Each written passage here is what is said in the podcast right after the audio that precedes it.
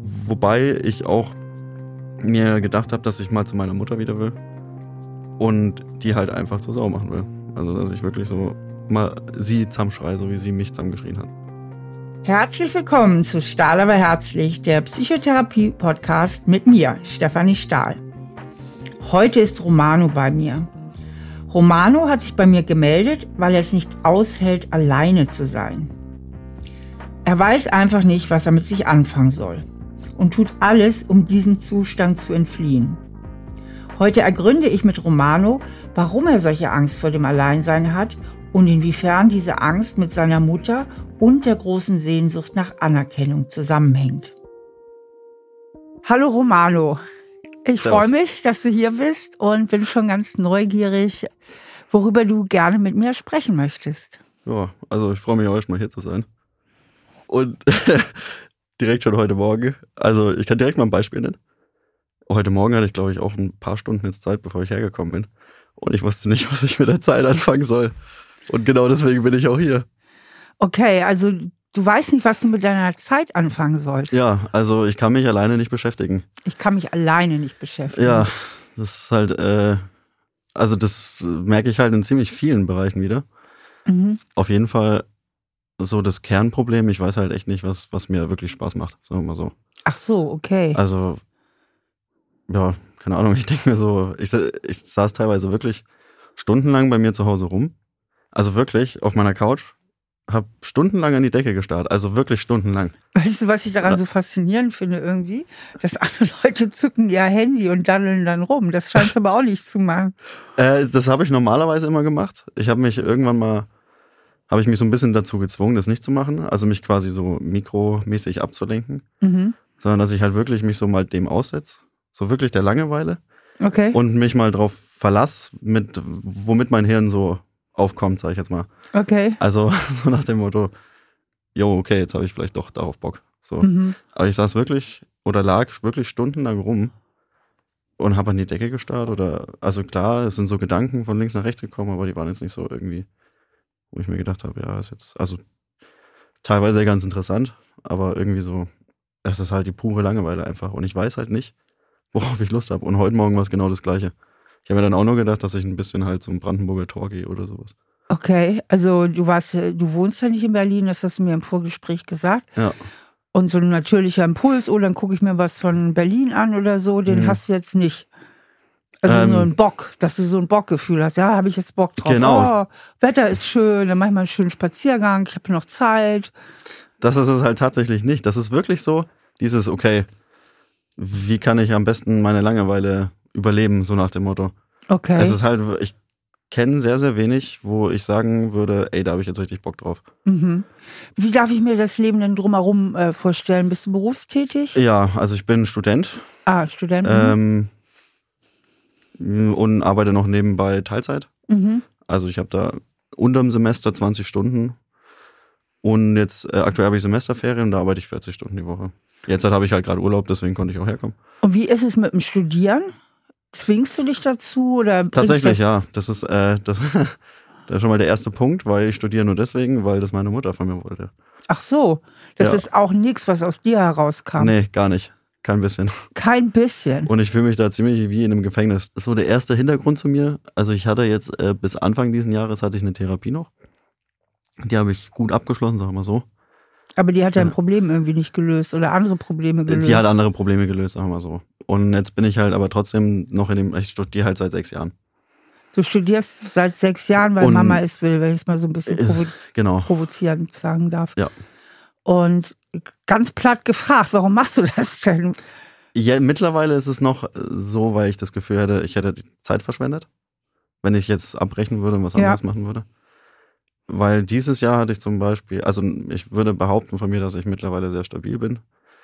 Hatte trotzdem meine zwei Krisen dieses Jahr und die gingen nur wegen Uni und Arbeit.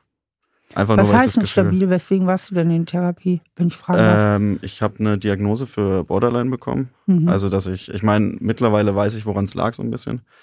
Weil ich halt sehr ungern über Gefühle geredet habe. Also vor allem, wenn es mir mal schlecht ging. So nach dem Motto, ich soll mich mal nicht so anstellen. Und äh, äh, du redest jetzt gerade von deinen Eltern? Ich soll mich mal nicht so anstellen, wer hat das gesagt? Genau, das kommt von, von meiner, also vor allem von meiner Mutter halt. Mhm. Entschuldigung mal, zu meinem Verständnis, Borderline ist ja schon eine umfassende Diagnose, die mit hm. vielen Kriterien einhergeht. Ne? Ja, da kann ich was zu, zu sagen, weil der Therapeut hat ja gemeint, das ist ein Grenzfall von Borderline sozusagen. Also Borderline selbst heißt ja auch schon irgendwie Grenz, mhm. äh, Grenzfall oder sowas. Weil der hatte gemeint, im Worst Case hätte ich's und im Best Case nicht unbedingt. Das heißt, von daher war das so, je nachdem, wie man äh, meine Symptome quasi, die ich hatte, auslegen würde.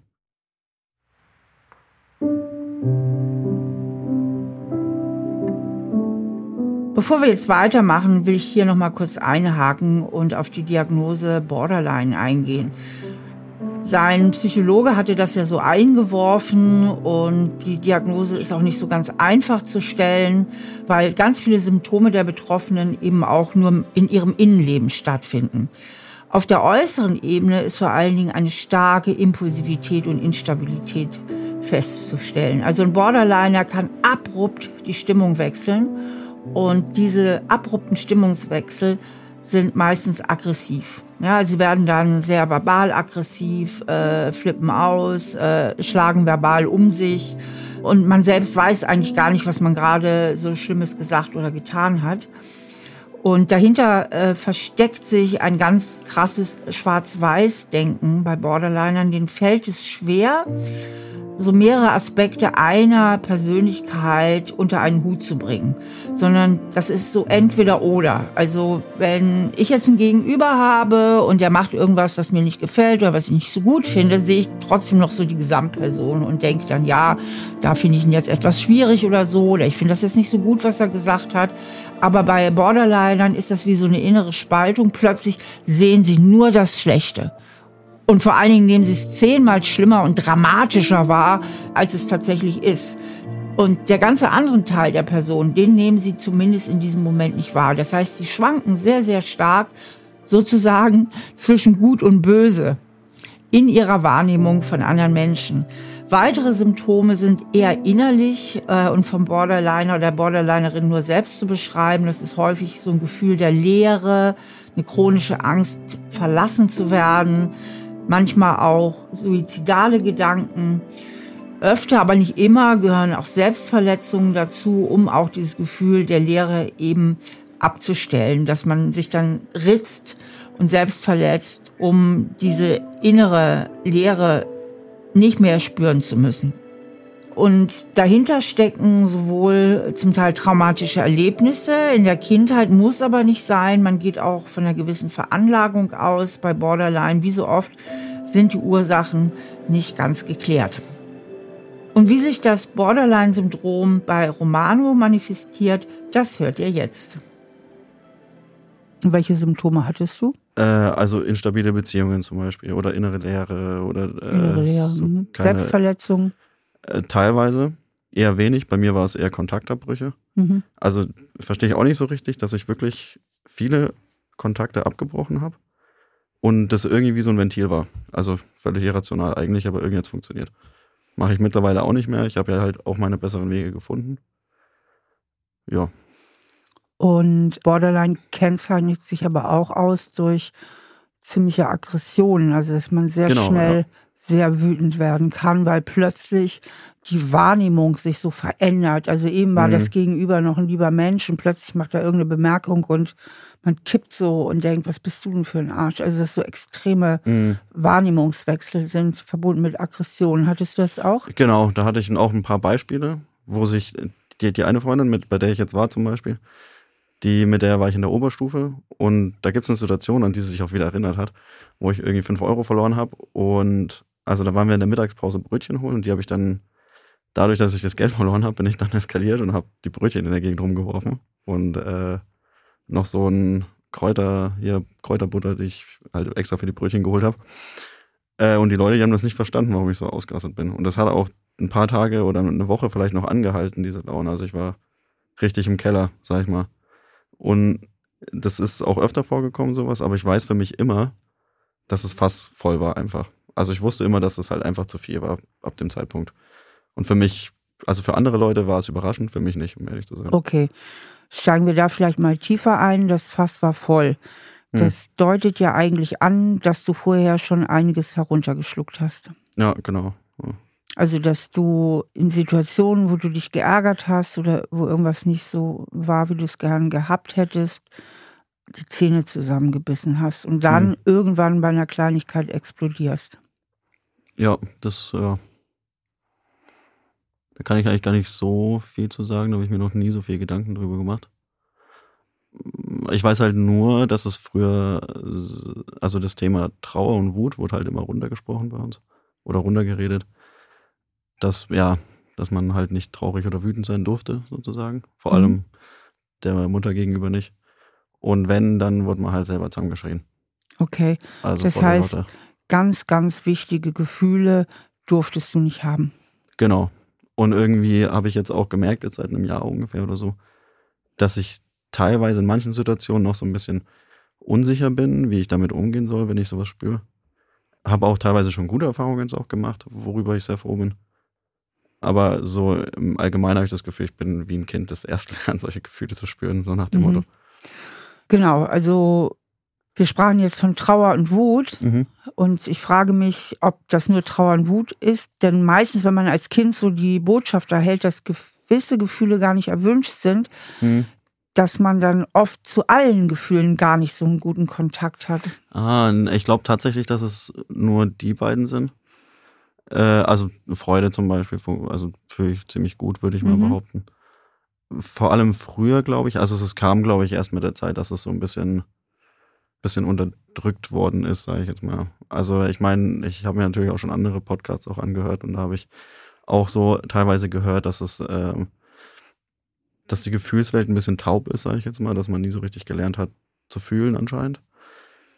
Und bei mir, also ich glaube, dass es das irgendwie so ein bisschen ist, aber das kam dann erst mit der Zeit so ein bisschen, weil ich halt äh, sehr stark auf die Schule getrimmt worden bin, dass ich halt bloß gute Noten schreiben soll und so weiter. Also ich wurde ich kann mich noch dran erinnern, dass, ich weiß nicht, wie alt ich war, ich glaube, da war ich acht oder sowas oder ja, irgendwie sowas. Äh, und ich kann mich noch dran erinnern, dass ich irgendwie zwei fünf und eine sechs geschrieben habe in der Grundschule und die wollte ich nicht nach Hause bringen, weil ich einfach so dermaßen Angst hatte vor meiner Mutter. Mhm. Ja.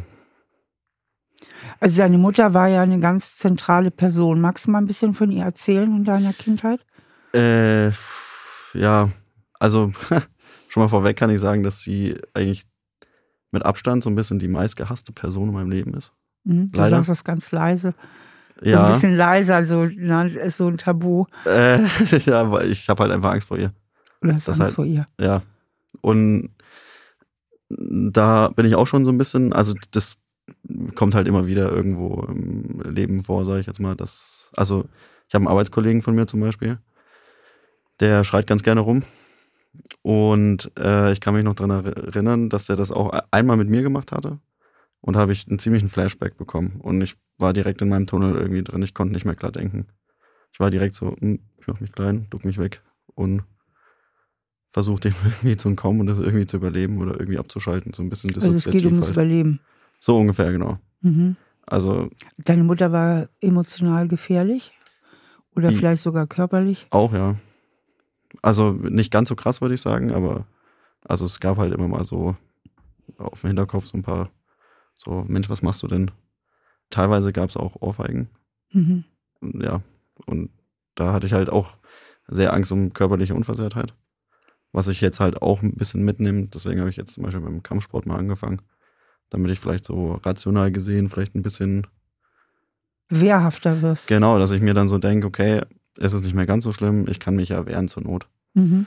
Und dass ich da mein bewusstes Hirn mitnehme in so Situationen. Wie hast du deine Mutter als Kind erlebt? Für uns, nimm uns mal so ein bisschen mit. ähm, ich habe noch zwei Geschwister und wir haben unsere Mutter alle sehr ähnlich wahrgenommen. Nämlich als äh, wir Trollkönig haben wir sie immer genannt. Trollkönig. Genau. Trollkönigin, ja, okay. Trollkönigin in dem Fall, ja, genau. Weil sie halt sehr befehlerisch war. Nein, durfte man nie entgegenbringen. Dann wurde es halt laut und gefährlich sozusagen. Äh, man musste ihr gehorchen sozusagen. So, also es hatte, ging um Unterwerfung. Genau. Man hatte keine Wahl. Keine Wahl. Das heißt, du konntest nichts mitgestalten. Du nee. konntest nur die Beziehung über dich ergehen lassen. Genau, ja. Der Vater Ja. spielte gar keine Rolle? Der war nie daheim. Der war gar nicht daheim, der Ja. hat sich verpisst, auf gut Deutsch. So ungefähr, ja. Also als ich zehn war ungefähr, haben sie sich auch getrennt. Mhm. Und der neu angeheiratete Vater, sag ich mal, der war also mehr Vater oder mehr Elternteil als beide zusammen für mich. Also der ist zwar nicht mein biologischer Der äh, neu angeheiratete Vater, Genau, ja. Der hat sich besser gekümmert. Ja, eigentlich auch nicht so viel unbedingt, aber der war immer da, wenn man gebraucht hat. Und das da habe ich eine gute Erinnerung dran. Der hat Also- dich aber auch nicht vor der Mutter beschützt. Nee, auch nicht. Nee, tatsächlich Also nicht. du warst hier ausgeliefert. Ja, genau. Das trifft es eigentlich ganz gut. Zusammenfassend. Wie fühlt sich das gerade an? bitter. Irgendwie so dieses, das ist genau das, was ich auch ähm, schon, schon länger merke. Dass es so ähm, halt unfair ist einfach. Und das habe ich auch. Ja, das habe ich jedes Mal, wenn ich irgendwie unterwegs bin oder sowas. Oder wenn ich andere Eltern sehe, die mit ihren Kindern was machen, zum Beispiel, wenn es auch nur Radfahren ist oder sowas oder irgendwo hingehen ist, denke ich mir so, warum bin ich eigentlich bestraft mit, mit solchen Eltern? Mhm. Und denke mir so, das, das, das ist, äh, glaube ich, eine der wenigen Sachen im Leben, wo ich wirklich mir denke, so. Oder äh, eins der wenigen Sachen, die ich wirklich akzeptieren kann. Wo ich wirklich so das in der Vergangenheit ruhen lassen kann, sozusagen. Das geht da nicht. Also das ziehe ich immer mit, mit in die Gegenwart. Welche Gefühle sind das dann? Trauer, Wut? Was, was kommt Ähm, da alles so rein? Diese verpasste Kindheit, ne? Also das Frust ist ja und Wut. Pech. Ja, Du genau. hattest eigentlich Pech, Ja. sagen wir mal so, ne? Du hättest dir natürlich wie jedes Kind liebevolle Eltern gewünscht, die Mm, froh sind mit dir, die dich liebevoll erziehen, die für dich da sind und das war nicht so. nee, eben, das ist halt Frust und Wut. Das ist so das Einzige. Frust und Wut. Genau. Ja. Also man kann es halt nicht mehr ändern. Und das ist halt eigentlich nur Pech, Mhm. sozusagen. Also mh, Genlotterie sozusagen, welche Familie man halt reingeboren wird. Ja. Äh, da kann ich halt auch nichts für. Aber genau das ist auch das, was mich so stört, dass ich da halt dem ausgeliefert war, sozusagen. Ich konnte nichts machen. Und jetzt sozusagen, heutzutage merke ich so ein bisschen, ich meine, es ist mittlerweile besser geworden mit äh, der Diagnose. Aber jedes Mal, wenn ich in so eine Situation komme, die halt schwierig ist, wo ich mir irgendwas versaut zum Beispiel oder was weiß ich, dann schiebe ich die Schuld an sie, so nach dem Motto, wäre ich früher nur besser behandelt worden, dann wäre ich jetzt nicht so, so, ja, Verkorkst. verkorkst, genau, so ein Piece of Shit wollte ich jetzt sagen, Was wolltest du sagen? ein Piece of Shit sozusagen. Ich habe vor kurzem habe ich das so einen Text gelesen, da ging es um äh, Selbst, äh, wie heißt es, Selbstwahrnehmung, glaube ich, so ein Mhm. bisschen, Self, äh, Self-Awareness. Mhm. Und da geht es darum, dass man quasi merkt, welche Patterns man halt so hat. Dass man, also, Welche Muster? genau, welche Verhaltensmuster einen wohin führen sozusagen. Und bei vielen Leuten ist es so, laut dem Text halt, dass die irgendwann an den Punkt kommen, so, I'm a piece of shit. Und Ja. das habe ich halt richtig gefühlt, weil ich hatte das auch. Ich war richtig so, okay, jetzt weiß ich, was alles nicht mit mir stimmt. Und ich bin einfach eine riesige Baustelle. So nach dem Motto. Mhm. Und es zieht halt einen runter. Also ich habe anscheinend auch einen ziemlich krassen inneren Kritiker, sag ich jetzt mal, der wahrscheinlich halt auch von der Mutter kommt. Wobei auch viele Lehrer äh, oder generell viele Autoritätspersonen. Also ich hatte eigentlich, ich wurde immer runtergebuttert von allen. Ich wurde von meiner Grundschullehrerin, wurde ich andauernd vor der Klasse gedemütigt. Von allen anderen Lehrern eigentlich auch.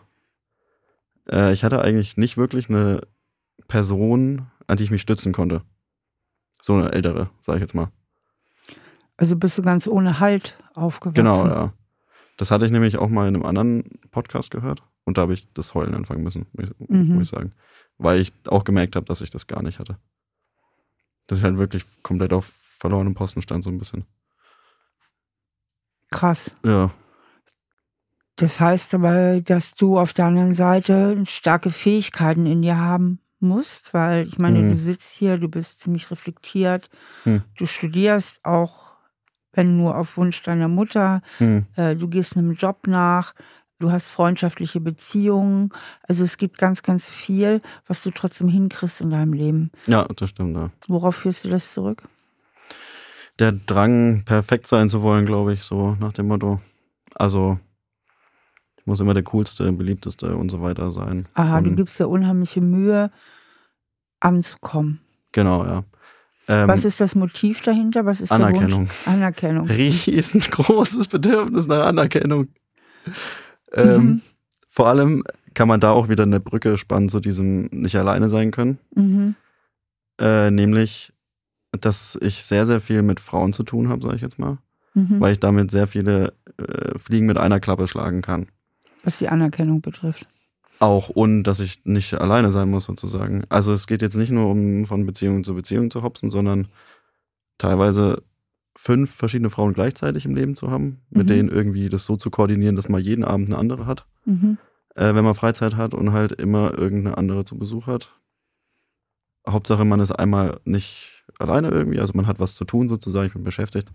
Ich bekomme die Anerkennung von denen, so, ich bin ja ein geiler Typ, so, haha. Und ja, es macht halt Spaß. Also wenn man beschäftigt. Also, was Sind auch alles ähm, sexuelle Beziehungen? Ja, also die, die, von denen ich jetzt gerade geredet habe, ja, nur. Mhm. Wissen die eigentlich voneinander oder? Teils, teils. Die wollen es nicht wissen. Äh, ich gehe prinzipiell immer sehr offen damit um und habe zum Glück jetzt nicht irgendwie, also es kommt halt immer wieder vor, wo die mir das dann sagen, so, nee, mache ich nicht mit. Andere, die haben da kein Problem mit. Von daher habe ich auch kein Problem damit, offen zu sein, dementsprechend. Mhm. Jetzt vor allem auch, wenn ich darüber rede zum Beispiel, weil das können die sich alle denken. Die wissen das zum Glück alle. Wenn auch nicht so explizit. Andere sagen halt wiederum, die wollen es einfach nicht wissen.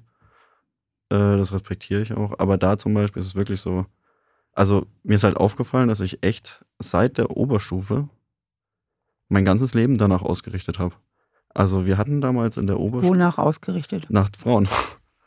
Dass ich da irgendwelche Frauen kennenlerne oder sowas. Oder dass ich auf der Arbeit irgendwie also ich habe auch mal in der Bar gearbeitet zum Beispiel, habe in der in der Un, äh, nee, in der Schule habe ich ein Fach rausgesucht, wo ich wusste, da sind die meisten Frauen zum Beispiel, wo ich die meisten Frauen kennenlernen kann.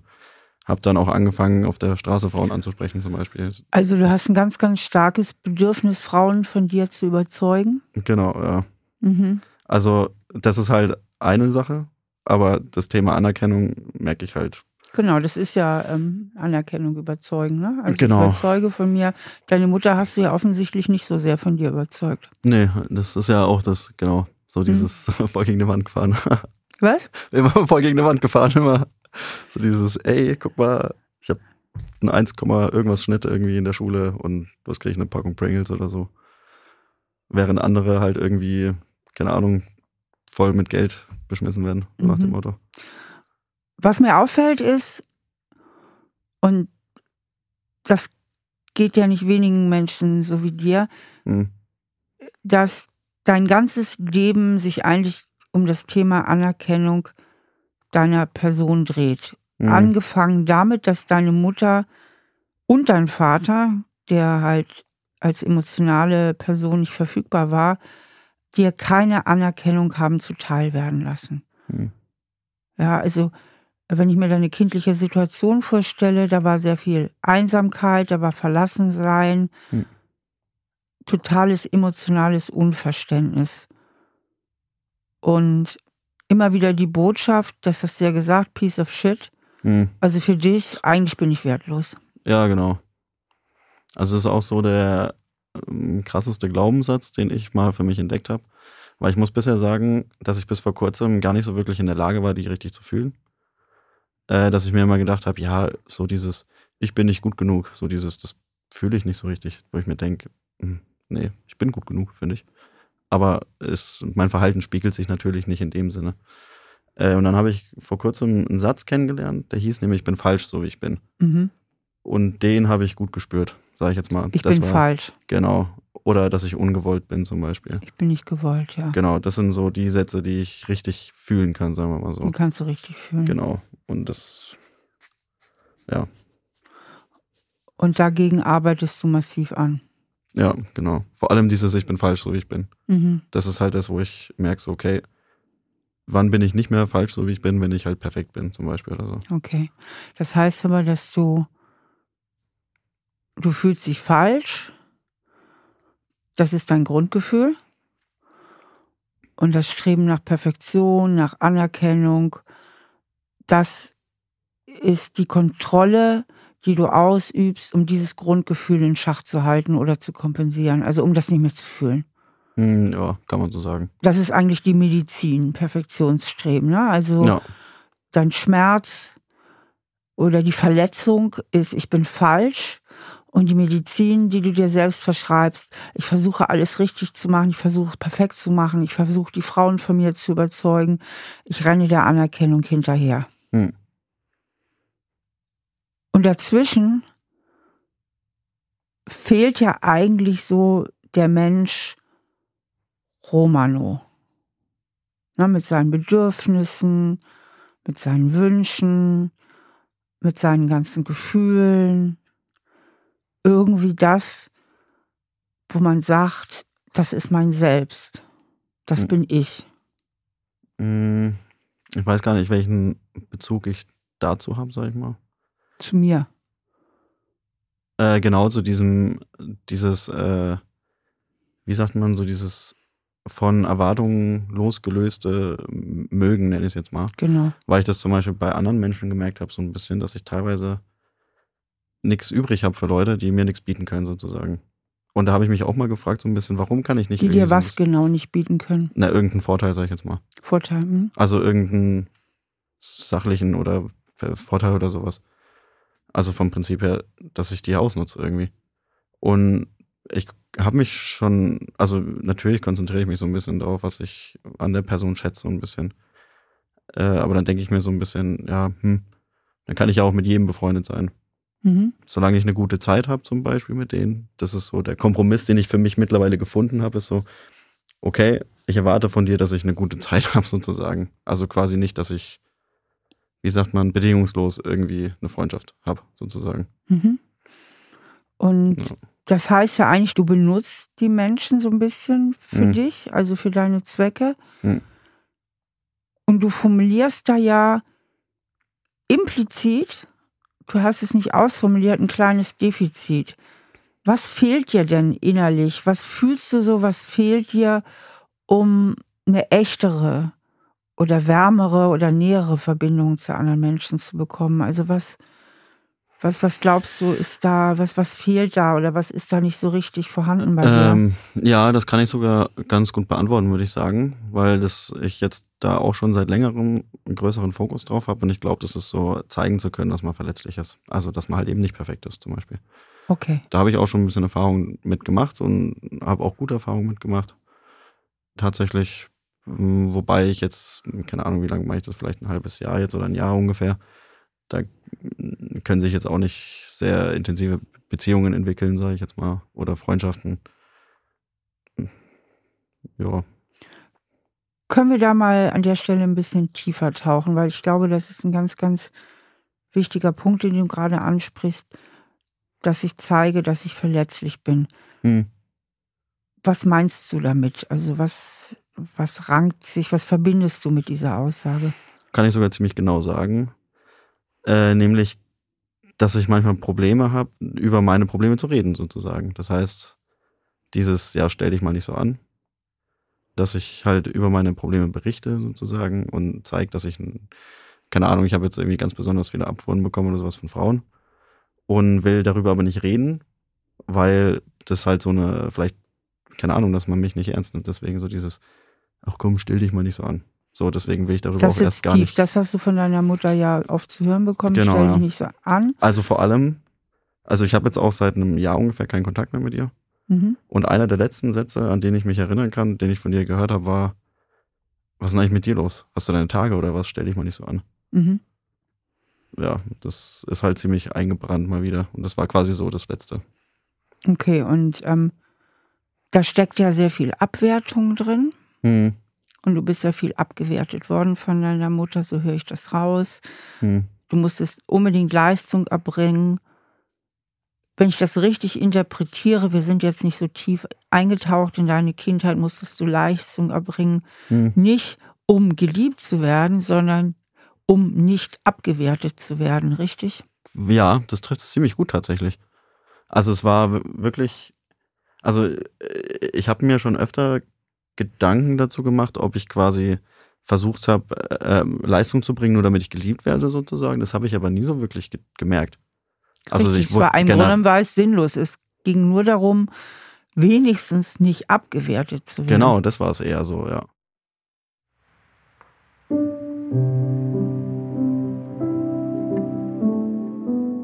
Jetzt haben wir erfahren, dass Romano eigentlich sein Leben danach ausrichtet, nicht verletzt zu werden. Das heißt, er hat ein ganz hohes Vermeidungsmotiv. Sein oberstes Ziel ist, nicht verletzt zu werden. Und das hängt natürlich ganz klar mit seiner Mutter zusammen, der er ja in seiner Kindheit total ausgeliefert war. Und jetzt als Erwachsener sieht er eben auch in vielen ganz normalen alltäglichen Situationen und in Beziehungen zu anderen Menschen eben immer diese potenzielle Gefahr. Das hängt eben damit zusammen, wie er es bei seiner Mutter erlebt hat. Und wenn Kinder halt in Gefahr sind, dann ducken sie sich und versuchen sich irgendwie anzupassen, also irgendwie mit der Situation klarzukommen und sie über sich ergehen zu lassen. Und das macht der Romano im Grunde genommen heute immer noch. Für ihn gilt Hauptsache nicht verletzt werden. Und dadurch äh, weicht er halt Problemen total aus, auf seinen Problemen und lässt alles lieber über sich ergehen, als etwas konkret wirklich anzugehen. Das heißt, er hat als Kind eine ganz große Hilflosigkeit erlebt und damit auch eine Hilflosigkeit erlernt. Das heißt, im tiefen Inneren rechnet er auch gar nicht damit, dass er Beziehungen mitgestalten kann, dass er eingreifen kann. Und der kleine Romano hat auch noch gar nicht verstanden, dass er heute groß ist und die Welt da draußen nicht seine Mama ist. Das ist also eine ganz, ganz tiefe Prägung in ihm. Wenn Romano jedoch lernen möchte, andere Menschen näher an sich ranzulassen und auf diese eingehen zu können, muss er zum einen natürlich auch seine verletzliche Seite zeigen, aber bevor er das kann, ist es ganz wichtig, dass er auf einer tiefen inneren Ebene versteht, dass er heute erwachsen ist und ihm ganz andere Möglichkeiten zur Verfügung stehen als damals als Kind.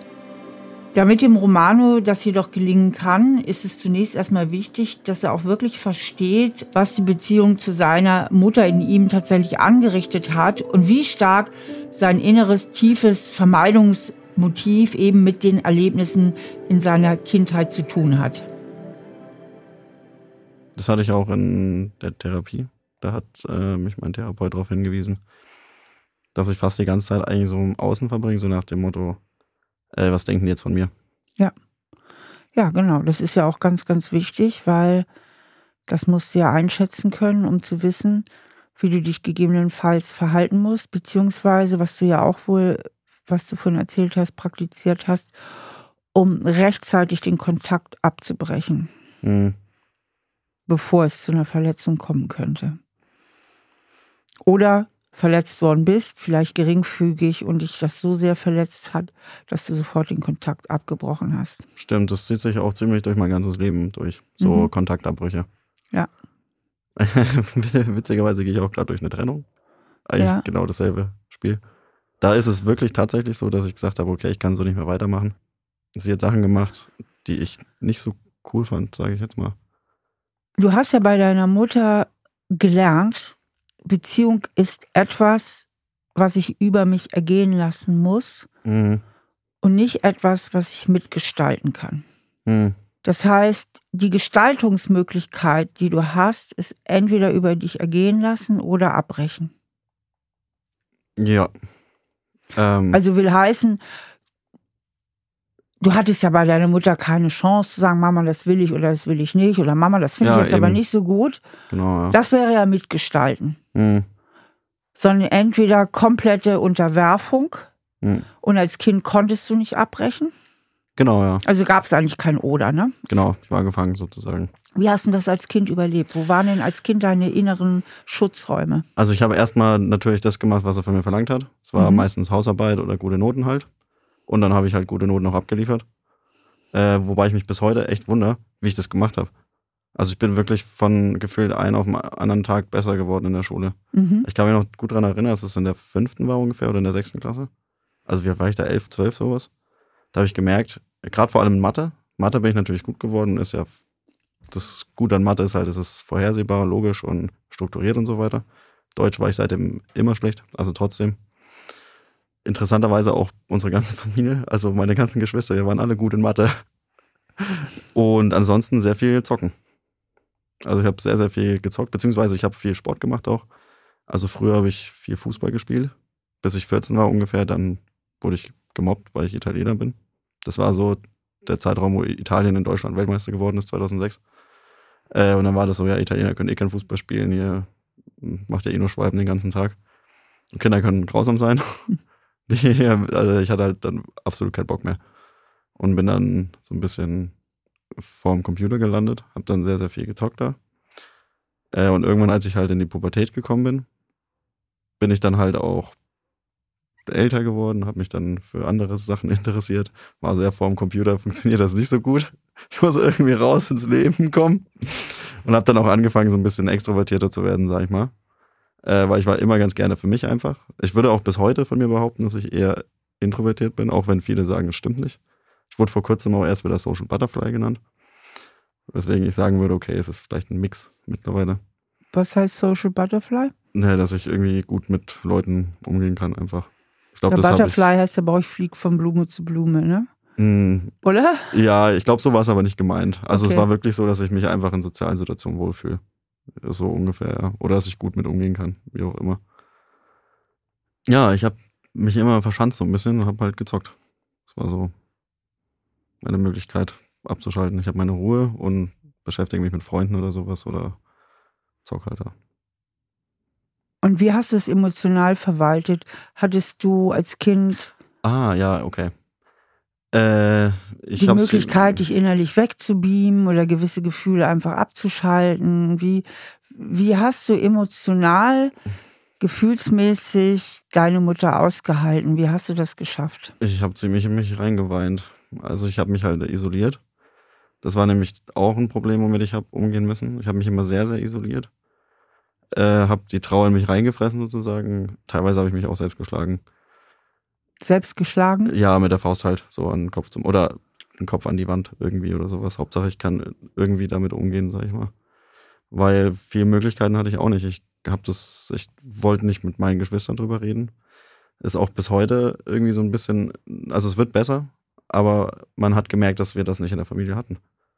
Das, es hatte, es gab keinen Platz für negative Gefühle, nenne ich jetzt mal.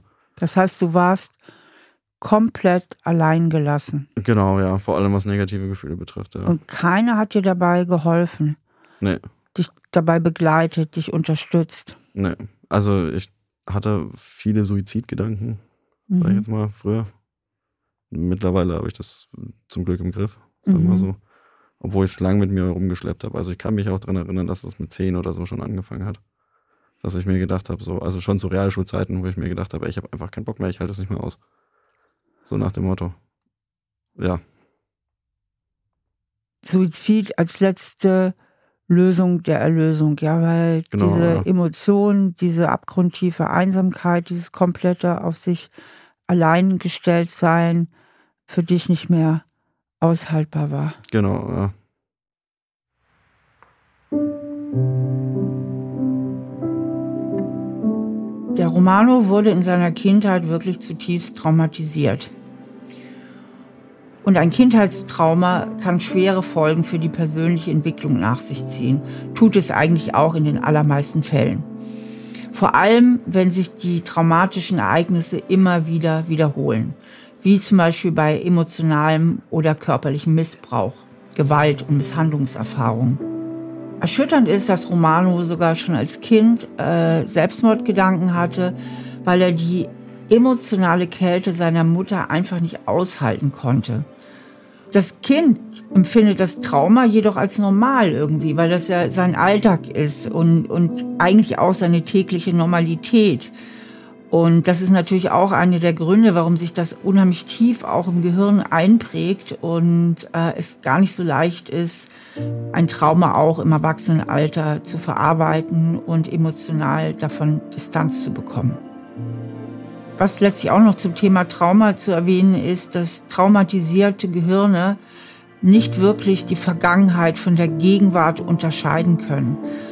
Das heißt, bei traumatisierten Menschen vermischt sich die Vergangenheit besonders stark in die Gegenwart hinein. Also sie können noch schlechter als Menschen, die jetzt normale Prägungen haben, unterscheiden, dass die Situation vorbei ist, dass das Trauma nicht mehr stattfindet. Also sie werden sehr leicht getriggert und ihr Gehirn ist dann mit so einem Flashback quasi wieder in der Vergangenheit. Du bist eigentlich durch deine Kindheit richtig traumatisiert. Ja, kann man so sagen, ja. ja das war ein, wollen wir das Kind mal beim Namen nennen, ein ganz schwerer emotionaler Missbrauch. Ja, genau, das habe ich auch schon gemerkt. Ja. Also ich wusste nie so richtig, wie ich das, das äh, benennen soll. Also ich, ich habe ein Buch gelesen, das heißt, dieses Sexuellen des Selbstwertgefühls, weil ich halt mhm. halt gemerkt habe, mein Selbstwertgefühl ist einfach im Keller, das ist krass. Da muss ich irgendwie dran arbeiten. Ja. Äh, und da steht zum Beispiel drin, dass so Verhalten, also ich habe dann irgendwann mal eine Liste gemacht, das war kurz bevor ich den Kontakt zu meiner Mutter abgebrochen habe, äh, habe ich eine Liste gemacht, um mir das alles aufzuschreiben, warum meine Mutter eigentlich keine gute Mutter war. Und das habe ich halt währenddessen gemacht, ich, während ich das Buch gelesen habe. Und da kam es dann auch drin vor, dass das halt emotionaler Missbrauch ist. Weil ich mir dann, also ich fand das auch schon schockierend, dass ich es dann gelesen habe sogar. Und ich war so, also ich, ich kenne das nicht, emotionaler Missbrauch, sage ich jetzt mal, oder psychischer. Ich kenne halt nur irgendwie körperlich, irgendwie so Thema mhm. Vergewaltigung oder sowas. Äh, oder ja, also ich kannte das halt nur so und so psychisch irgendwie war ich dann nicht so versiert, sage ich jetzt mal. Und da habe ich aber dann auch so gemerkt, hm, könnte sein, dass ich da vielleicht was abbekommen habe, mhm. so ein bisschen. Ja. ja, das war ja richtig, richtig schlimm im Grunde nämlich eigentlich, wie du selbst sagst, nicht zu ertragen. Also wenn du ähm, Selbstmordgedanken gehegt hast als Kind, dann war es einfach weit hinter der Grenze des Erträglichen. Mhm. Du hast gerade vom emotionalen Missbrauch gesprochen und dass dir das jetzt auch erst allmählich so klar wird, dass es wirklich das ist. Was glaubst du eigentlich oder wie fühlt es sich an? Wofür hat deine Mutter dich missbraucht? Für ihr, also für ihr eigenes Schattenkind, würde ich jetzt mal sagen. Also.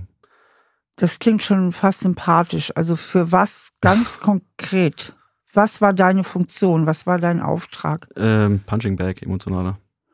Punching Bag? Ja, so. Das heißt? Ich, bei an mir kann man den Frust rauslassen, so ein bisschen. Also sie war frustriert, du warst der Sündenbock? So ungefähr, ja. Aber du hattest doch anscheinend auch noch einen tieferen Auftrag, wenn du so viel Leistung erbringen solltest. Ja, genau. Ähm, nämlich, dass ich das starke Gefühl habe, dass sie das Gefühl hat, ihr eigenes Leben versaut zu haben und das jetzt über uns Kinder sozusagen versucht zu realisieren.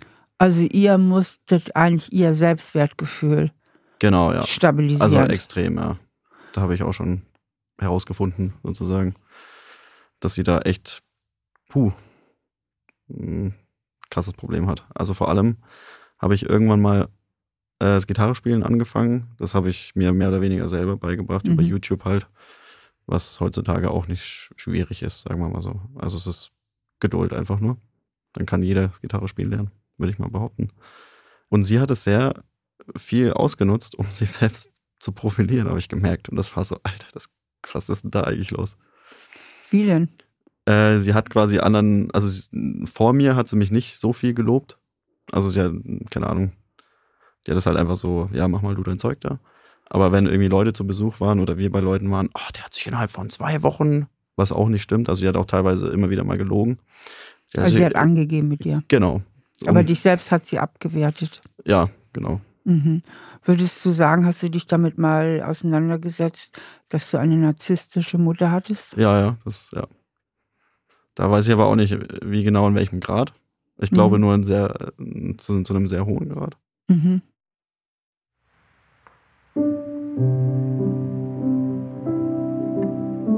Romanus Mutter ist lange Zeit die zentrale Person in seinem Leben gewesen und hat ihn immer wieder emotional und körperlich gefährdet. In dem Gespräch wird aus meiner Sicht klar, dass die Mutter ziemlich stark narzisstische Züge aufweist und deswegen eigentlich keine fürsorgliche Beziehung zu ihrem Kind aufbauen kann. Denn bei narzisstischen Eltern oder narzisstischen Müttern stehen die eigenen Bedürfnisse immer wieder im Vordergrund. Sie werden immer wieder vor die Bedürfnisse des Kindes gestellt. Das heißt, die Narzisstin benutzt ihr Kind eigentlich, um ihren eigenen Selbstwert aufzubauen, um ihre eigenen Bedürfnisse zu erfüllen. Und von dem kleinen Romano wird Perfektion erwartet. Perfektion als Spiegelung für die Mutter, dass sie selbst eine gute Mutter ist. Perfektion, damit die Mutter sich im Glanz ihres Sohnes sonnen kann. Er muss also immer gute Noten nach Hause bringen und darf seine negativen Gefühle überhaupt nicht zum Ausdruck bringen. Und obwohl er sich wahnsinnig bemüht, wird ihm von Seiten der Mutter keinerlei Anerkennung zuteil. Das heißt, alle seine Bemühungen münden eigentlich in Ohnmacht. Ja, also eine Anstrengung, die immer ins Leere läuft, verursacht natürlich auch ganz starke Ohnmachtsgefühle. Und weil es ja Kindern von narzisstischen Elternteilen nicht möglich ist, weil sie auch Angst haben vor ihren narzisstischen Eltern, ihre negativen Gefühle auszudrücken, also ihre Ohnmacht, ihre Wut, ihre Trauer, ihre Verzweiflung, müssen sie Strategien entwickeln, um mit diesen starken Emotionen irgendwie umzugehen. Und eine häufige Strategie oder ein innerer psychischer Mechanismus, der bei Traumatisierten immer wieder festzustellen ist, ist jener der sogenannten Dissoziation.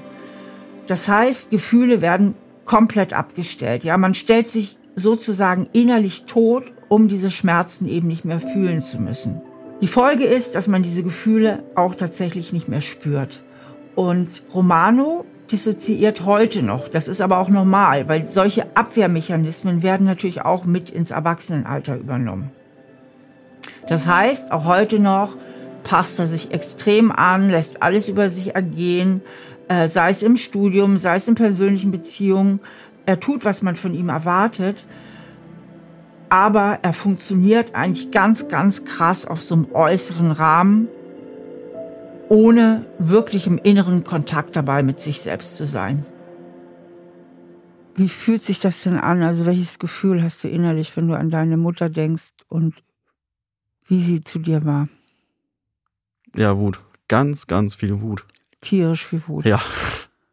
Ich werde auch immer wieder gefragt von meinen Geschwistern oder von Familienmitgliedern, äh, also von meinem Vater zum Beispiel auch, äh, dass ich ja nicht so streng zu meiner Mutter sein soll, dass ich ihr ja wieder, dass ich wieder den Kontakt zu ihr haben oder zulassen soll. Und ich muss ehrlich sagen, dass es die Entscheidung, die ich letztes Jahr getroffen habe, den Kontakt zu ihr abzubrechen, war mit die beste Entscheidung, die ich letztes Jahr getroffen habe, wenn nicht sogar in meinem ganzen Leben. Mhm. Muss ich, kann ich bis heute ohne zu zögern sagen. Aber auch da steht wieder keiner richtig auf deiner Seite in der Familie. Teils, teils. Also meine Geschwister schon, die können das verstehen natürlich. Äh, die versuchen nicht auch auf Zwang wieder den, also zu wollen, dass ich wieder den Kontakt herstelle. Das Ding ist, dass die selber äh, auch ein bisschen genervt sind von ihr, aber sie nicht alleine lassen wollen, weil die halt keinen hat. Das heißt, da ist es halt so, bei denen ist Geht die narzisstische Ausbeutung weiter. Genau. Um es mal knallhart zu sagen, ja. Ja, ich wollte gerade sagen, also bei meinem Bruder war es so, dass er mir erzählt hat, dass er ihr vor kurzem fast eine reingehauen hätte mhm. weil er so wütend auf sie war. Da denke ich mir so, zum Glück bin ich da nicht mehr. Ja. Das ist, das Wie verwaltest du die Wut? Was machst du mit dieser Wut? Genau, mittlerweile, deswegen habe ich auch mit dem Kampfsport angefangen, damit ich das da rauslassen kann, so ein bisschen. Äh, ansonsten leider viel an Gegenständen. Also ich mache viele Sachen kaputt, mhm. wenn ich explodiere, so ein bisschen. Vielleicht teilweise auch an anderen Leuten, wobei das traue ich mich eigentlich nicht so wirklich. Also da ist doch gut so. Ja, ich weiß. Wobei, ich merke mittlerweile, dass es ein bisschen äh, eine falsche Richtung nimmt. Also ich werde zunehmend aggressiver, muss ich sagen. Und versuche es ein bisschen, wenn ich abends mal feiern bin zum Beispiel, ein bisschen auf die Spitze zu treiben, mich mit jemandem zu prügeln. Ach so, du suchst den Streit. Genau, so ein bisschen, weil ich merke, dass ich da irgendeine Wut in mir habe, die noch unverarbeitet ist. Okay. Das ist zum Beispiel auch ein Ding, wo ich mich frage, wie soll ich mit sowas umgehen? Ja, ja. Reflektierst du das eigentlich? Das hört sich so ein bisschen an der Stelle so unreflektiert an, wie wenn du das eigentlich in Ordnung findest. äh, nee, nee. Das, das Ding ist, ich weiß halt nur nicht genau, wie ich da, also wie ich halt damit umgehen soll, weil es ist irgendwie da und ich ja. weiß nicht, wie ich das kanalisieren soll. Bisher ist halt der Kampfsport dafür zuständig, ähm, dass ich das dahin kanalisiere. Am das ist natürlich ganz gefährlich, wenn du deine Wut, die du auf deine Mutter hast, auf andere Menschen projizierst. Ich weiß, ne? ja. Die, den, den schadest, die verletzt, auch körperlich verletzt. Mhm. Wobei ich auch mir gedacht habe, dass ich mal zu meiner Mutter wieder will und die halt einfach zur Sau machen will. Also, dass ich wirklich so mal sie zusammenschreie, so wie sie mich zusammengeschrien hat. Was für eine Scheißmutter sie war. Genau. Und also wäre es wenigstens richtig adressiert. Genau. Aber ich muss sagen, ich habe ziemliche Angst davor, weil die mich halt immer mundtot bekommen hat. Also du fühlst dich ja immer noch unterlegen. Genau. Und da tue ich alles Mögliche gefühlt. Zum Beispiel auch dieses Buch, Schlagfertigkeitsbuch von Matthias Nölke zum Beispiel, Ja. was äh, sehr empfohlen, was sehr oft empfohlen worden ist. Und, oder zum Beispiel den Kampfsport. Einfach, dass ich mich stark genug fühle, mich gegen solche Menschen zu wehren. Also du fühlst dich mit dir immer noch nicht auf Augenhöhe Nee. Und das ist genau das, wo ich mir denke, da muss ich irgendwie. hin. Ja. Richtig.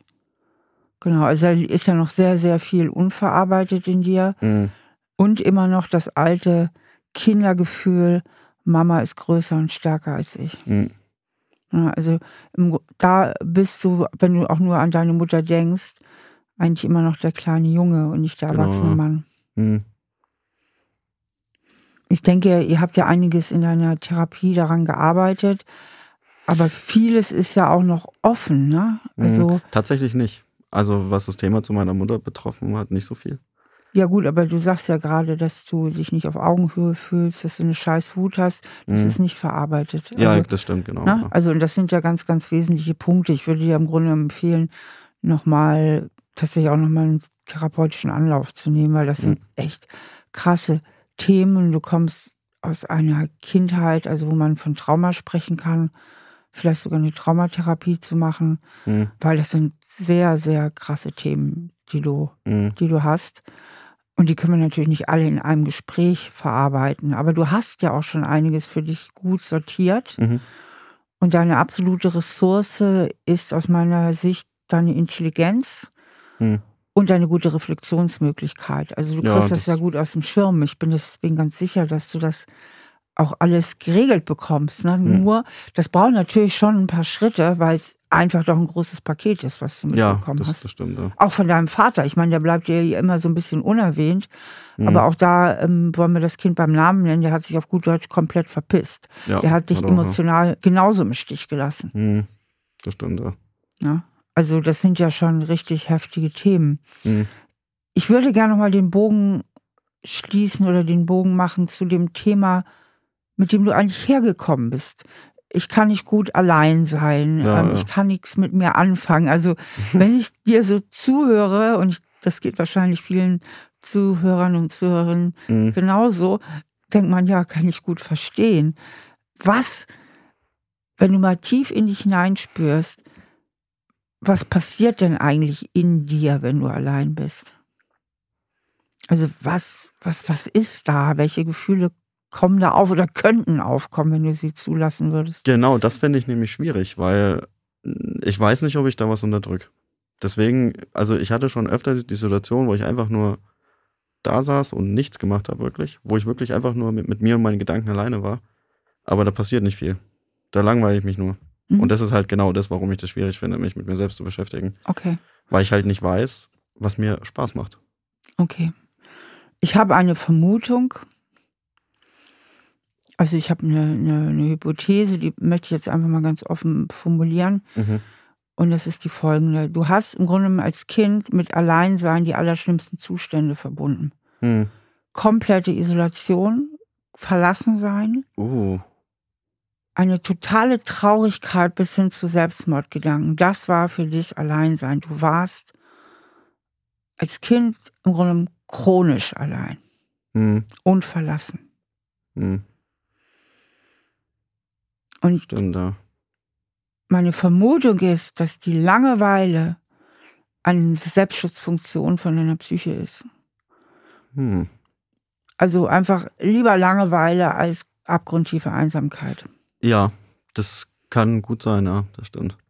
Also mir ist zum Beispiel auch aufgefallen, das ist nämlich auch ein Ding, wovor ich irgendwie so ein bisschen Angst habe, dass ich teilweise Zeit mit Leuten verbringe, auf die ich nicht so wirklich Lust habe. Hauptsache, Mhm. ich bin nicht allein. Ja. Und das kam jetzt auch vor kurzem erst wieder vor, dass ich das Gefühl habe, mich nicht von der Person lö- lösen zu können, wenn Mhm. ich merke, die tut mir nicht gut.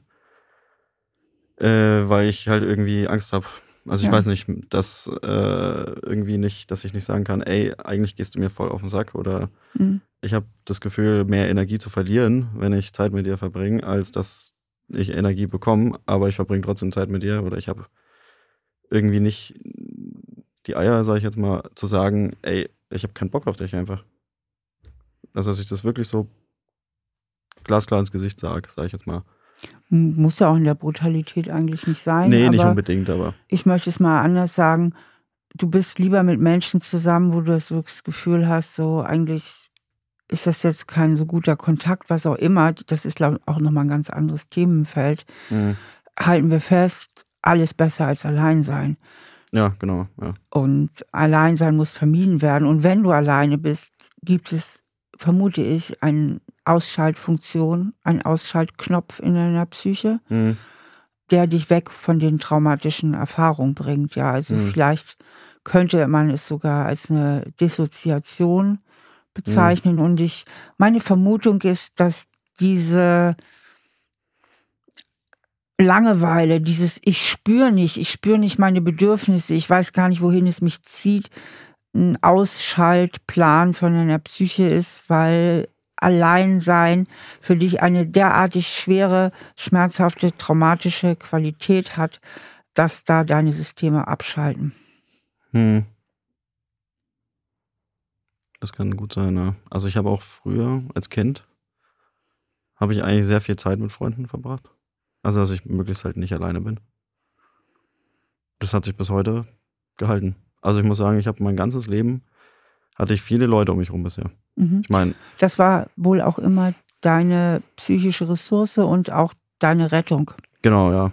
Auch als Kind schon. Ja, das stimmt, ja ich frage dich mal, hast du eigentlich noch Zugang, also einen gefühlten Zugang zu der alten Verzweiflung damals, wo du sagst, ich habe so viel geweint, ich war so verzweifelt, ich habe den Kopf gegen die Wand geschlagen, ähm, ich habe Selbstmordgedanken gehabt?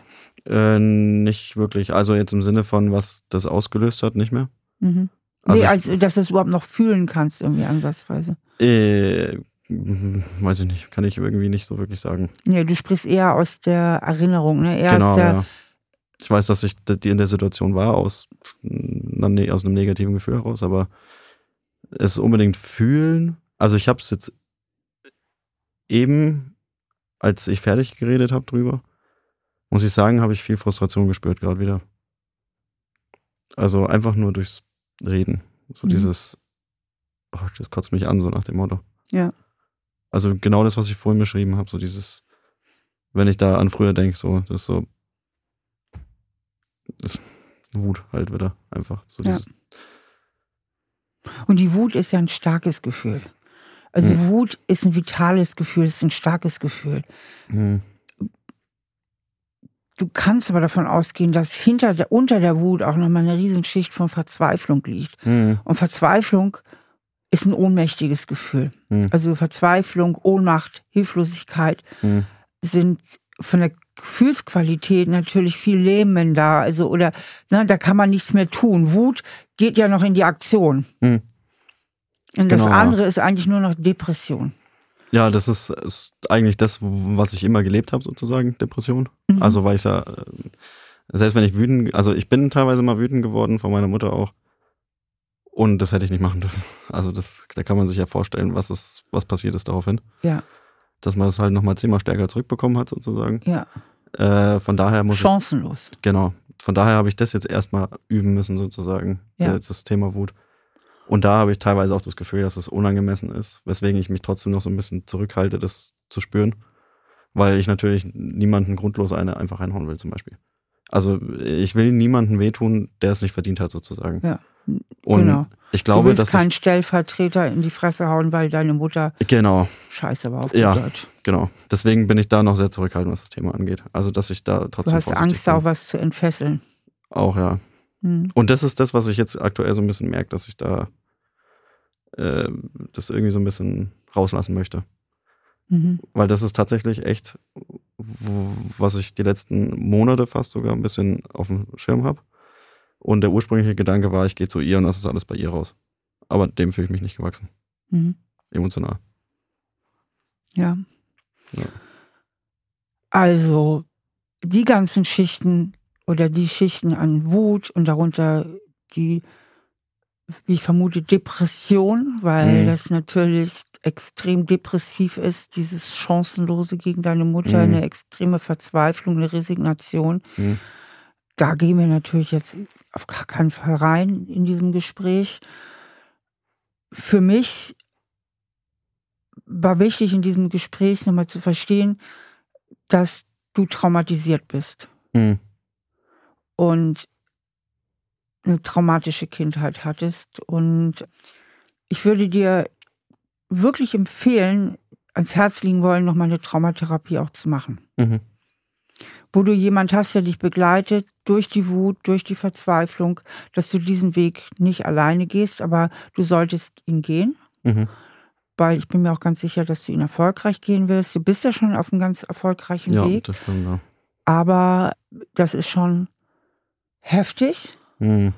Dafür kannst du dich beglückwünschen, bist du zum Teil auch mit einer erstaunlichen Resilienz. Ne? Also du mhm. kriegst auch vieles hin in deinem Leben. Es gibt viele Anteile in dir, die auch gesund sind, aber dieses Traumatische, das kann man nicht einfach mal eben so äh, wegreden oder so. Mhm. Da würde ich auf jeden Fall an deiner Stelle dranbleiben. Mhm. Und ich denke auch, dass wir der Beantwortung der Frage, warum es dir so schwer fällt, alleine zu sein und du so wenig in dieser Zeit mit dir anfangen kannst, auch ein gutes Stück näher gekommen sind. Oder wie siehst du das? Also was wäre so dein, dein Resümee so ein bisschen vielleicht aus diesem Gespräch? Gut, also ich weiß, womit ich langfristig arbeiten müsste. Also gerade jetzt auch mit dieser Traumatherapie, dass ich mich da direkt mal auf die Socken mache, mich mal darum zu kümmern. Aber ich wüsste, ich müsste jetzt quasi in der Zwischenzeit so weitermachen, wie ich sonst auch immer weitermache.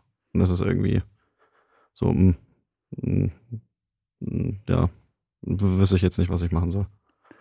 Äh, effektiv, sage ich jetzt mal. Um jetzt quasi direkt, sobald ich heute Abend daheim bin, sozusagen, dass ich dann nicht mir irgendwie so denke, oh, jetzt habe ich noch eine Stunde, wenn ich daheim bin. Eigentlich würde ich am liebsten direkt, dass direkt 22 Uhr ist oder sowas und ich direkt ins Bett gehen, schlafen Okay, kann. also wir, wir waren ja, ich verstehe, dass du auf der Handlungsebene hättest gern mehr Plan in der Tasche. Mhm. Ich möchte aber vielleicht für dich nochmal auf den Punkt bringen, diese Langweile ist eine höchstwahrscheinlich ein Selbstschutzmechanismus deiner Psyche, weil du Alleinsein mit sehr viel katastrophalen mhm. emotionalen Zuständen verbindest. Mhm. Du mhm. sagst, ich hätte aber gerne noch ein bisschen mehr Handlungsplan. Mhm. Wenn du das jetzt mal so an dich ranlässt, was wir hier besprochen haben, welche Idee könntest du denn daraus entwickeln, wie du vielleicht etwas konstruktiver mit der Zeit, wo du alleine bist, umgehen könntest? Also der erste Gedanke, den ich hatte, war jetzt, dass ich einfach mich wieder versuche zu beschäftigen mit irgendwas, um ehrlich zu sein. Was anderes fällt mir gerade auch nicht ein. Also, dass ich wirklich, sobald ich daheim bin, keine Ahnung, irgendwie meinen einen vollen Terminkalender habe oder sowas. Das wäre und die Ablenkung. Genau. Dass ich mich halt ablenke, genau. Das wäre eine Möglichkeit.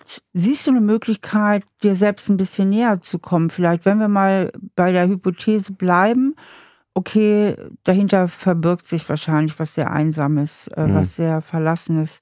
Gäbe es für dich eine Möglichkeit, ohne dass du jetzt komplett ins Loch reingehst, diesem Anteil von deinem inneren Kind, diesem total verletzten, traumatisierten Kind etwas näher zu kommen? Äh, das ist das, was ich, glaube ich, eh schon öfter probiert habe, so ein bisschen. Mhm. Gerade mit diesem, dass ich mich der Langeweile halt mal aussetze und mal so überlege, welche Gedanken halt aufkommen und ich das so ein bisschen weiter denke oder sowas. Aber dann passiert es tatsächlich ganz schnell, dass ich wirklich stundenlang da einfach da sitze und nichts mache einfach. Und dann passiert auch nichts. Und es ist langweilig halt einfach. Mhm also ich, ich weiß nicht, ich, ich komme von Gedanken zu Gedanken irgendwie. So, was habe ich denn eigentlich gemacht? Oder keine Ahnung, heute Abend denke ich dann so vielleicht, ach, wie, wie war der Podcast heute eigentlich? Oder wie war die Zeit in Berlin eigentlich auch? War doch eigentlich ganz cool. Ähm, vielleicht hätte ich ja das und das noch sagen können. Aber hm, kann man ja jetzt auch nicht mehr ändern, ist ja schon passiert, so nach dem Motto. Aber die Gedanken kommen halt auf und es ist irgendwie so relativ neutral, betrachte ich die. Also wirklich. Ja. Verstehe, weil ja, ich, ich ähm, wie gesagt, weil deine Gefühle ja ähm, nicht so groß aufkommen dürfen. Deswegen bleiben die neutral, weil da ist ja eine große Einsamkeit assoziiert, da ist eine große Verzweiflung assoziiert, da ist eine mhm. maßlose Wut ne, mhm. mit assoziiert, äh, mit den Zuständen, wie du Alleinsein als Kind und als Jugendlicher erlebt hast. Mhm. Ich hätte noch die Idee, so dieser Selbstfürsorge. Hast du den Begriff gehört? Der ist ja im Moment so ziemlich in aller Munde. Ähm, also wenn, ja? Also ich glaube, so, wie, wie, wie, wie hat mein Therapeut das damals genannt? Äh, Selbstmitgefühl. zum Beispiel. Ich konnte ehrlich gesagt nicht wirklich was mit dem Begriff anfangen. Genau, das, weil du ja gar kein Gefühl zu dir selbst hast. Wie ja, sollst genau, du da mit dir ist, mitfühlen? Ja, ich habe das tatsächlich echt nicht so wirklich. das finde ich interessant, dass wir da jetzt hinkommen. Weil jedes Mal, also es war ja irgendwie so dieses, äh, was ist das Wochenprotokoll, habe ich ausfüllen müssen. Weil der hat auch gemerkt, dass ich anscheinend ziemlich disconnected bin zu meinen Gefühlen. Und dass ich da quasi jeden Tag mit Zahlen irgendwas bewerten soll, wie ich mich zu irgendwas gefühlt habe. Also Elend zum Beispiel. Das kann ich ja eigentlich schon ganz gut fühlen, wenn es mir mal nicht gut geht oder so. Aber so das Thema Selbstmitgefühl, da war ich, bei der Zeile war ich immer irgendwie ein bisschen überfordert. Also nach dem Motto, ja, keine Ahnung, habe ich, war ich heute empathisch mir gegenüber? Ist das damit gemeint? Also schon eigentlich, mir war langweilig zum Beispiel und ich habe versucht, dass, es, dass mir nicht mehr langweilig ist oder mir war, mir ging es nicht so gut und irgendwie habe ich versucht, mich um mich zu kümmern. Ich stelle dir jetzt einfach also, mal eine Frage. Ähm, wenn du an den kleinen Jungen von damals denkst, hm und dir den mal so vorstellst, so ein bisschen aus der Ferne, also so vor deinem inneren Auge, jetzt also gar nicht so voll reingehst in das Gefühl, sondern mhm. irgendwie den kleinen Jungen von damals siehst mhm. mit seiner Mutter und in all seiner Verzweiflung siehst, in, dieser furchtbaren, einsamen Verzweiflung.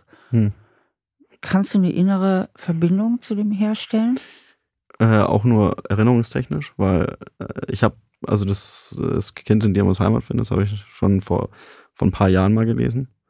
Und interessanterweise ging es mir auch nicht so gut zu dem Zeitpunkt. Deswegen konnte ich mich eigentlich, das nicht eigentlich, konnte mich gut reinversetzen. Äh, oder. Moment mal, versuch mal, Sekunde, nochmal direkt zu der Frage. Du siehst diesen kleinen Jungen vor dir. Ja. Kann der dir leid tun? Ich, ich, ich will Also ja, ja, doch, ja, der tut mir leid. Ja. Aber irgendwie berührt mich Nur das nicht Kopf. so. Ja, genau. Also rational tut mir der leid rational. Also du kriegst kein Gefühl zu dem. Nee, nicht so wirklich. Aber das habe ich bei vielen Sachen, muss ich sagen. Genau. Und da ist sozusagen deine emotionale, ich nenne es jetzt mal Störung, weil mir gerade kein besserer Begriff einfängt. Mhm. Du kannst da nicht mitfühlen mit, mit diesem kleinen Jungen, mhm. weil wenn du mitfühlen könntest, müsstest du auch diese ganze Verzweiflung wieder zulassen. Ja, ja. Da käme zu viel. Hm. Ja, gut, kann ich jetzt nicht beurteilen. Gerade. Ich merke es halt nicht so richtig. Genau. An dem Punkt bist du so von dir selbst abgespalten. Hm, das kann gut sein, ja. Und das ist ja auch ein Überlebensding. Ja. Krass. Mir ist auch aufgefallen, also ich habe früher relativ viel gekifft, muss ich mhm. mal erwähnen. Also so, so nebenbei.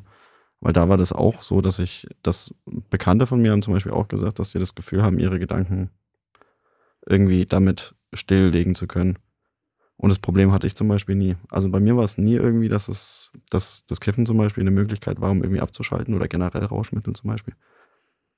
Sondern irgendwie halt, um irgendwas aufregend zu haben. Und das hat mich immer so ein bisschen gewundert, warum Leute Drogen so missbrauchen, dass die sich selbst stilllegen, weil ich das Gefühl habe, dass ich das nicht brauche, irgendwie, weil ich halt anscheinend so schon stillgelegt bin, sozusagen. Genau.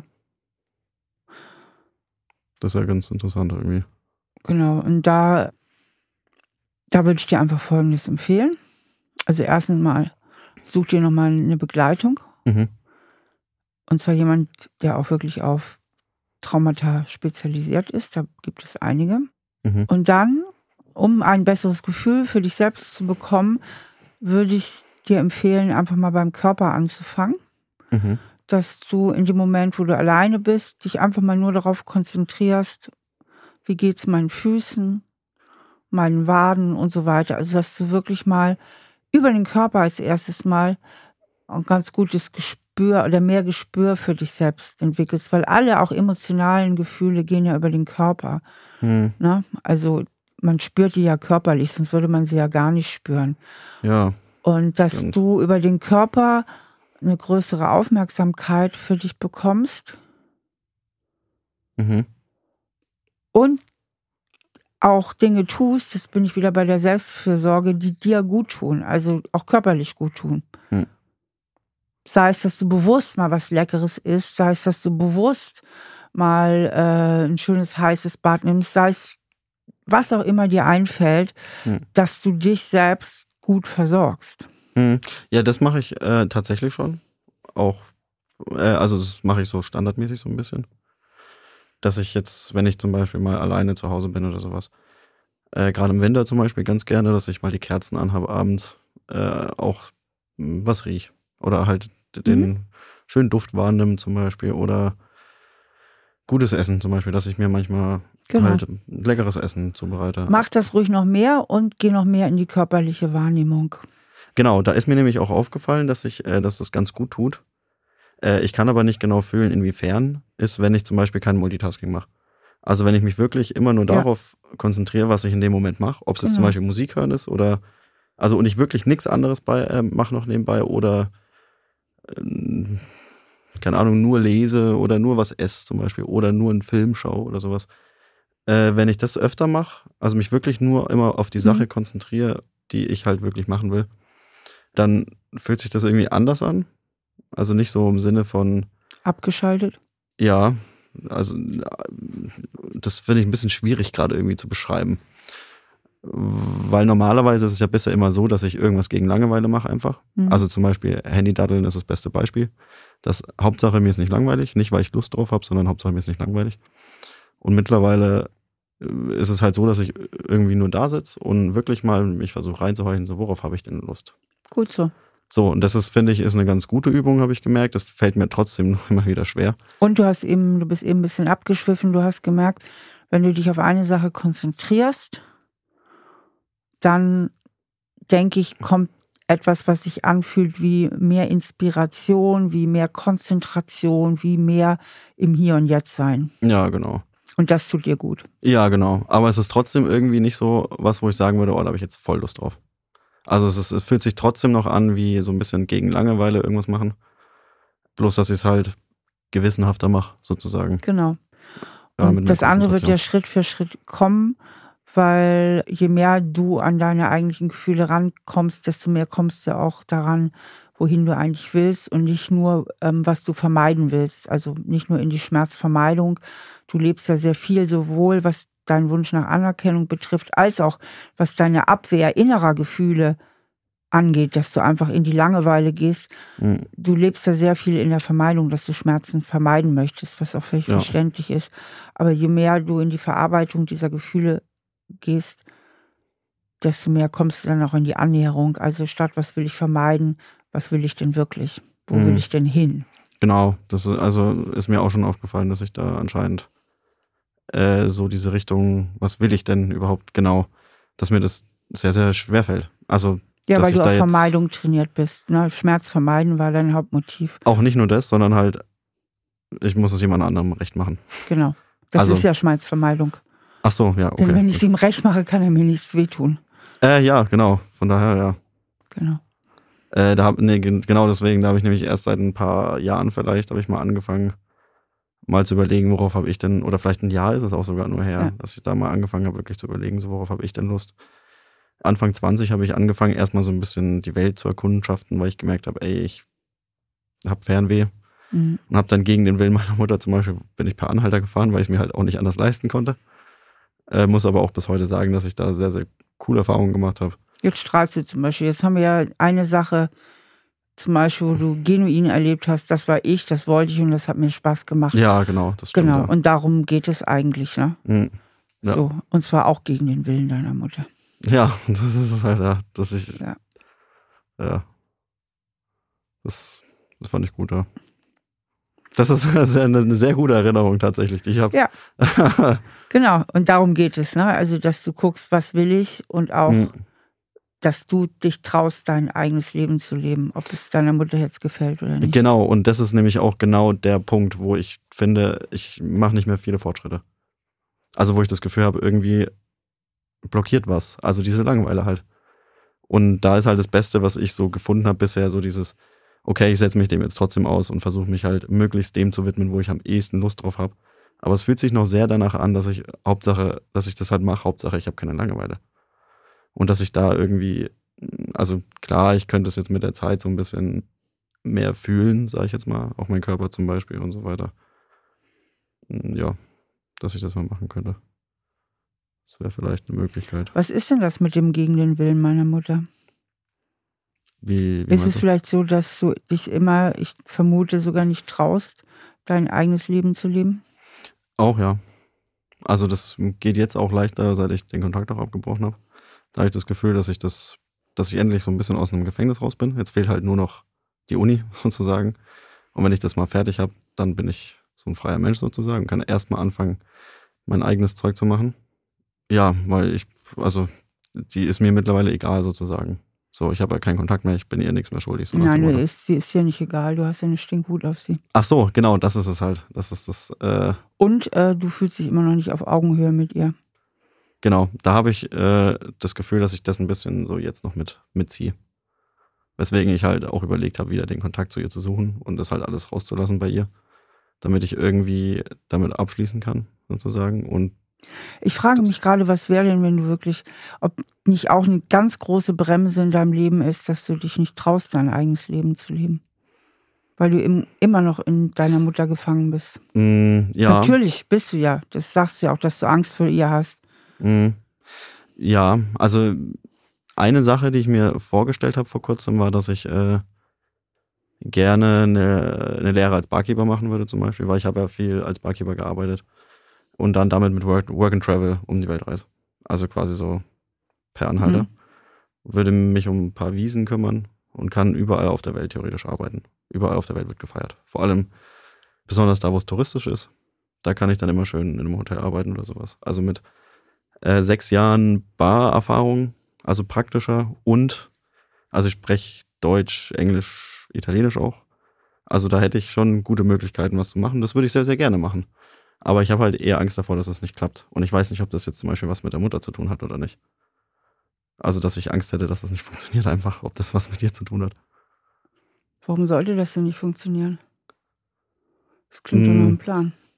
Jetzt, wo ich es auch gerade sage, äh, kann es tatsächlich sein, dass sie was damit zu tun hat. So nach dem Motto, sie hat immer gesagt, dass eh nichts funktioniert. Oder dass es eine schlechte Idee Eben. ist, was ich mache. Eben. Und Genau. vielleicht ist es das, was auch bei mir im Kopf so ein bisschen sagt, so, es ist keine gute Idee, es funktioniert eh nicht. Genau. Und das ist eigentlich die Stimme deiner Mutter. Äh, ja. Und im Übrigen stellt sich auch die zweite Frage, was wäre eigentlich so schlimm, wenn es nicht funktioniert? Dann hättest du es ein Jahr versucht und dann hätte es halt nicht funktioniert. So what? Dann machst du halt das nächste. Genau. Die Frage ist ja auch immer, wenn ich scheitere, was ist denn verdammt nochmal so schlimm daran? Schlimmstenfalls funktioniert es nicht.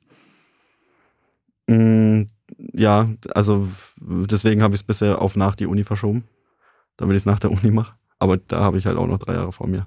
Und das ist halt, äh, bin ich noch so ein bisschen in, in, einem, in einem Gefängnis drin, so ein bisschen, weil ich will. Freiwilliges Gefängnis. Äh, so ungefähr, ja. Weil ich will es jetzt auch nicht einfach abbrechen, weil ich, wie gesagt, schon seit sechs Jahren studiere.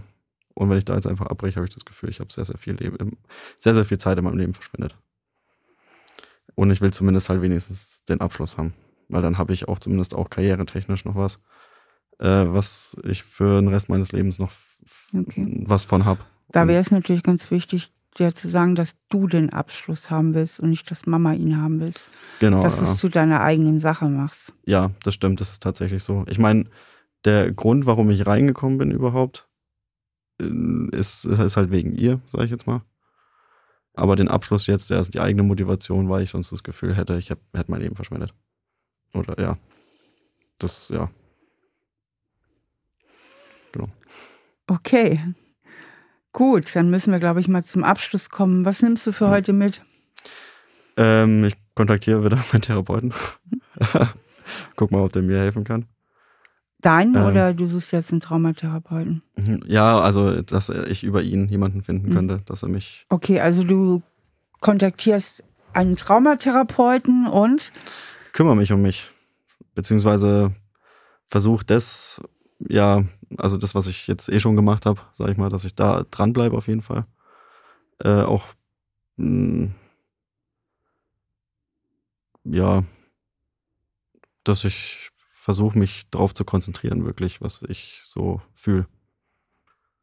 Ja, habe ich was vergessen? meine Erwartungen musst du nicht erfüllen. Nee, das ist das, was ich, ja, was ich jetzt mitgenommen habe. Ja. Okay, dann war auch sehr viel Input, würde Ja. ich sagen. Also das Wichtigste ist bei dir eben, dadurch, dass du dich schützt vor deinen eigenen Gefühlen, bleibt natürlich auch immer nicht so viel hängen, weil dich ja Mhm. wenig emotional berührt. Ja, ja, das stimmt. Ja. ja also du kompensierst natürlich dann viel über den Kopf. Hm. Und also diese Selbstschutzfunktion der Langeweile, hm. die auch ein Selbstschutz ist, also vor vielleicht viel schlimmeren Gefühlen, die da aufbrechen könnten. Hm und sicherlich auch nochmal ein Dämpfer ist, um dich davor zu beschützen, deinen eigenen Weg zu gehen, was deine Mutter anbelangt. Ja, also da hast du dir auch noch nicht die wirkliche Erlaubnis gegeben, dass du deinen eigenen Weg gehen darfst. Ja, ja. Mental ja, aber emotional hat deine Mutter immer noch eine große Übermacht. Ja, ja, das stimmt. Das, äh und das sind natürlich zwei große Themenbereiche. Mhm. Aber ich denke, wenn du da dran bleibst, wirst du das auf jeden Fall bewältigt kriegen. Ja, das denke ich auch. Okay. Ich, äh, guter Dinge. Dann danke dir. Ich danke dir. Eigentlich war Romanus Ursprungsthema ja das Alleinsein. Und wir haben in dieser Folge einen weiten Bogen gespannt, damit ich besser verstehen konnte, woher das kommt. Romano hat durch den emotionalen Missbrauch seiner narzisstischen Mutter in der Kindheit ein tiefes Trauma davongetragen. Und wir haben gesehen, dass das die Folge daraus ist, dass Romano aus kindlicher Angst vor potenzieller Gefahr handelt und es vermeidet, seine Probleme direkt anzugehen. Außerdem hat die ständige, totale Unterdrückung von negativen Gefühlen zu einem Stau von ungelöster Wut geführt, die es nun gilt, richtig auszudrücken und vor allem auch richtig zu adressieren. Ich danke Romano wirklich dafür, dass er so offen mit mir über sein Trauma gesprochen hat und wünsche ihm auf seinem Weg wirklich alles Gute. Und auch, dass er eine gute Therapeutin oder einen guten Therapeuten findet, um ihn auf diesem Weg weiter zu begleiten. Für diejenigen unter euch, die selbst ein Trauma erlebt haben, stehen nähere Informationen und Anlaufstellen zum Thema in den Show Notes. So, das war die letzte Folge für dieses Jahr. Wir gehen jetzt in die Winterpause und im Januar geht's weiter mit spannenden Gästen. Ich wünsche euch wunderschöne Feiertage mit möglichst wenig Stress und viel Harmonie und Entspannung und verbleibe bis dahin eure Steffi. Stahl aber herzlich. Der Psychotherapie-Podcast mit Stefanie Stahl. Ein Podcast von RTL Plus Musik, produziert von Auf die Ohren.